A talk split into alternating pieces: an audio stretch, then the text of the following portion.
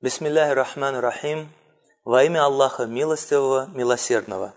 Хвала Аллаху Господу миров. Мир и благословение нашему пророку Мухаммаду, его семье, сподвижникам и всем, кто следует их верным путем. В нашей сегодняшней беседе мы коснемся вопроса, который стар так же, как стар этот мир. Это вопрос взаимоотношений человека с Аллахом, Творцом и Благодетелем всего сущего. Для мусульман Аллах тот, кто всегда рядом, кто присутствует при любом разговоре и знает самые сокровенные мысли и желания.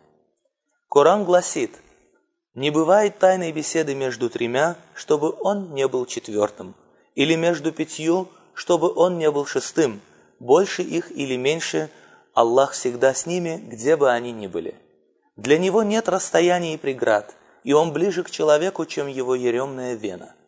Этот коранический тезис оставляет неизгладимый след на поведении мусульман, для которых участие трансцендентного, незримого Бога во всех делах – непреложная истина. В Сахихе Аль-Бухари и Муснаде имама Ахмада приводится хадис Абу Хурейры о том, что пророк, саллаллаху алейхи вассалям, сказал «Однажды один из сынов Исраила попросил у другого тысячу динаров взаймы – тот сказал, приведи свидетелей, чтобы они засвидетельствовали это. Просящий взаймы сказал, довольно свидетельства Аллаха. Его друг спросил, а кто поручится за тебя? Он ответил, довольно ручательства Аллаха. Тот сказал, ты прав, и одолжил ему тысячу динаров на условленный срок. Взяв деньги в долг, мужчина сел на корабль и отправился в заморское плавание. Завершив свои дела, он поспешил вернуться обратно – но не нашел корабля, чтобы вернуться в срок. Тогда он взял бревно, проделал в нем дырку, положил туда тысячу динаров и послание для их хозяина, а потом закупорил дырку и, придя к морю, сказал, «О Боже, поистине ты знаешь, что я взял тысячу динаров в долг у такого-то человека. Когда он спросил меня о поручителе, я сказал, что довольно твоего ручательства. И он согласился. Когда он спросил меня о свидетелях, я сказал, что довольно твоего свидетельства, и он согласился. Поистине я пытался найти корабль, чтобы вернуть ему долг, но не нашел его, и теперь я доверяю эти деньги тебе». Он бросил бревно в море, и когда оно поплыло по волнам, вернулся к себе. Проходили дни, и он не прекращал искать корабль, чтобы вернуться домой. А тот, у кого он взял в долг, пришел к берегу моря в надежде, что приплывет корабль, и он получит свои деньги назад. В один из таких дней он увидел бревно и захватил его с собой, чтобы разрубить на дрова.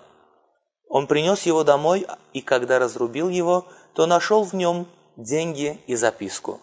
Спустя некоторое время вернулся тот, кто взял у него взаймы. Он принес ему тысячу дирхамов и сказал, «Клянусь Аллахом, я искал возможности вернуться, чтобы отдать тебе деньги, но не нашел корабля. Как только я нашел его, я отбыл оттуда. Его товарищ спросил, не посылал ли ты мне что-нибудь? Он ответил, я же говорю тебе, что я не мог найти корабль. Но его товарищ сказал, поистине Аллах вернул за тебя то, что ты отправил в бревне. Забирай свою тысячу динаров и возвращайся спокойно. Эта удивительная история может вызвать насмешку у атеистов и скептиков. Но для человека верующего – Такое доверие Богу – норма взаимоотношений с Ним. В исламе подобная этика общения с Аллахом опирается на завет, который Он заключил с мусульманами. Что же такое завет с Аллахом? Арабское слово «ахд» означает обещание, договор. Оно используется для указания на обязательства, которые люди несут друг перед другом, а также на особые взаимоотношения между людьми и Богом.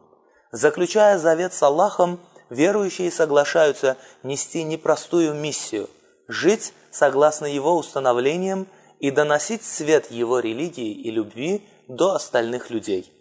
Они обязуются сносить на этом пути любые трудности, но взамен получают право называться людьми Бога и удостаиваются его особой заботы. Аллах заключал заветы с Адамом и Ибрагимом, сынами Исраила и всем родом людским – но лишь немногие были верны своим обещаниям. История человечества – это история сокрытия, бегства человека от Аллаха. Слово «кяфир», означающее «неверующий», образовано от глагола «кафара» – «скрывать». Человек, отказывающийся благодарить своего Творца и Благодетеля, скрывает те зерна добра и любви, которые помещены в его душе. Заключительный завет Аллаха с мусульманами – это продолжение и исполнение завета с патриархом Божьих пророков Ибрагимом. В суре Аль-Бакара сказано «Вот испытал Господь Ибрагима повелениями, и тот выполнил их. Аллах сказал «Я сделаю тебя имамом, предводителем людей». Ибрагим сказал «И из моего потомства».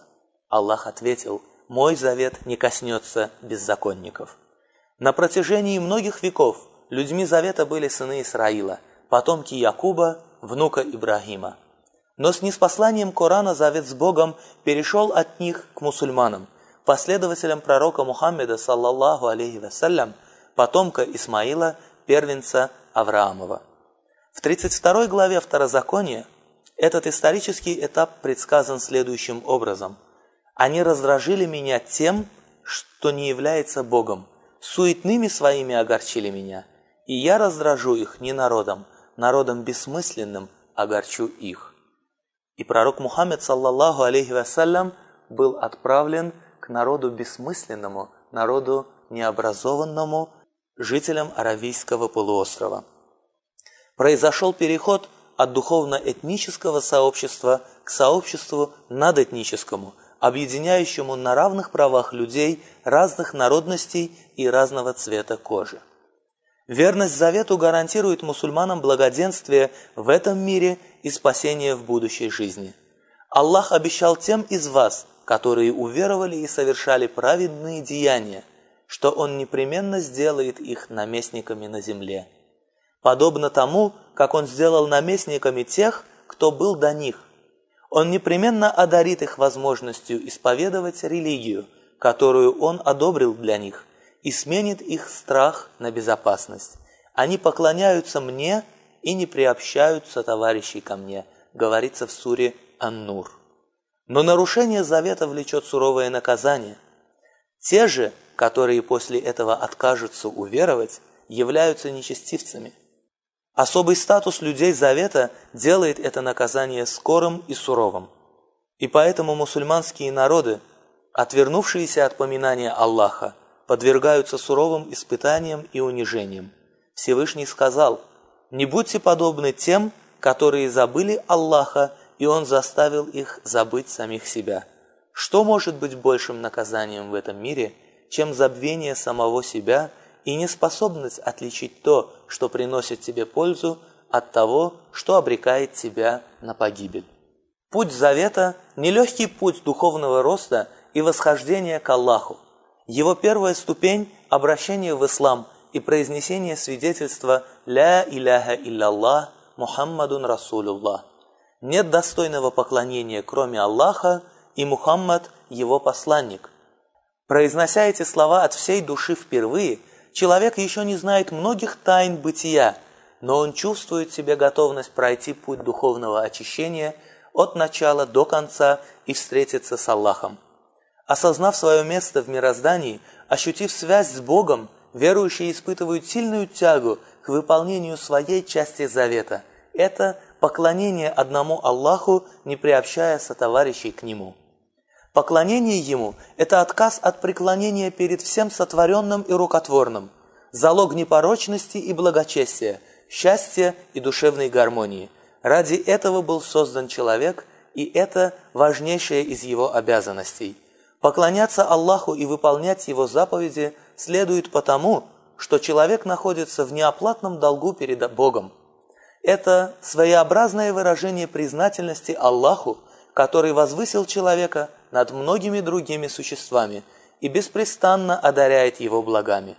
Его милость необъятна, мудрость безгранична, а качества настолько совершенны, что он действительно заслуживает поклонения и любви всего живого – Творец имеет право на то, чтобы его создания выполняли свои обязанности перед ним и не поклонялись никому другому, ибо только он одаряет их добром и оберегает их от зла.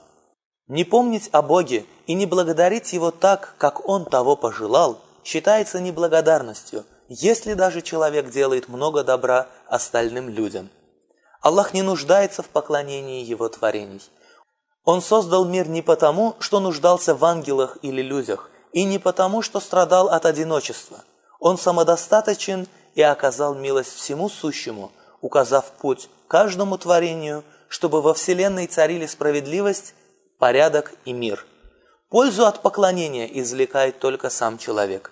Если же он не выполняет своего долга, то вредит только самому себе, но нисколько не вредит Аллаху. В исламе поклонение не ограничивается молитвами и постом, ибо любой богоугодный поступок есть служение Творцу. Даже улыбка, поднимающая настроение вышедшему навстречу знакомому, считается формой поклонения и приближения к Аллаху. Пророк Мухаммад, саллаллаху алейхи вассалям, сказал – Вера состоит из более 70 ответвлений, высшим из которых являются слова «нет божества, кроме Аллаха», а низшим – удаление с дороги того, что доставляет неприятность. И стыдливость – это тоже одно из ответвлений веры. Почему же свидетельство «нет божества, кроме Аллаха» названо высшей ступенью веры? Потому что поклонение – это путь познания Аллаха – и нет большей истины, чем осознание Его божественности и господства, добродетели и милости. И только тот, кому удастся приблизиться к познанию Аллаха, сумеет исполнить завет полностью, ощутить себя перед Всевышним Богом. Если мы обратимся к книге Бытия, к 17 главе, в которой описывается завет Авраама с Богом, то найдем там повеление «Ходи предо мною и будь непорочен». Чтобы исполнить завет, нужно ощущать себя перед Аллахом.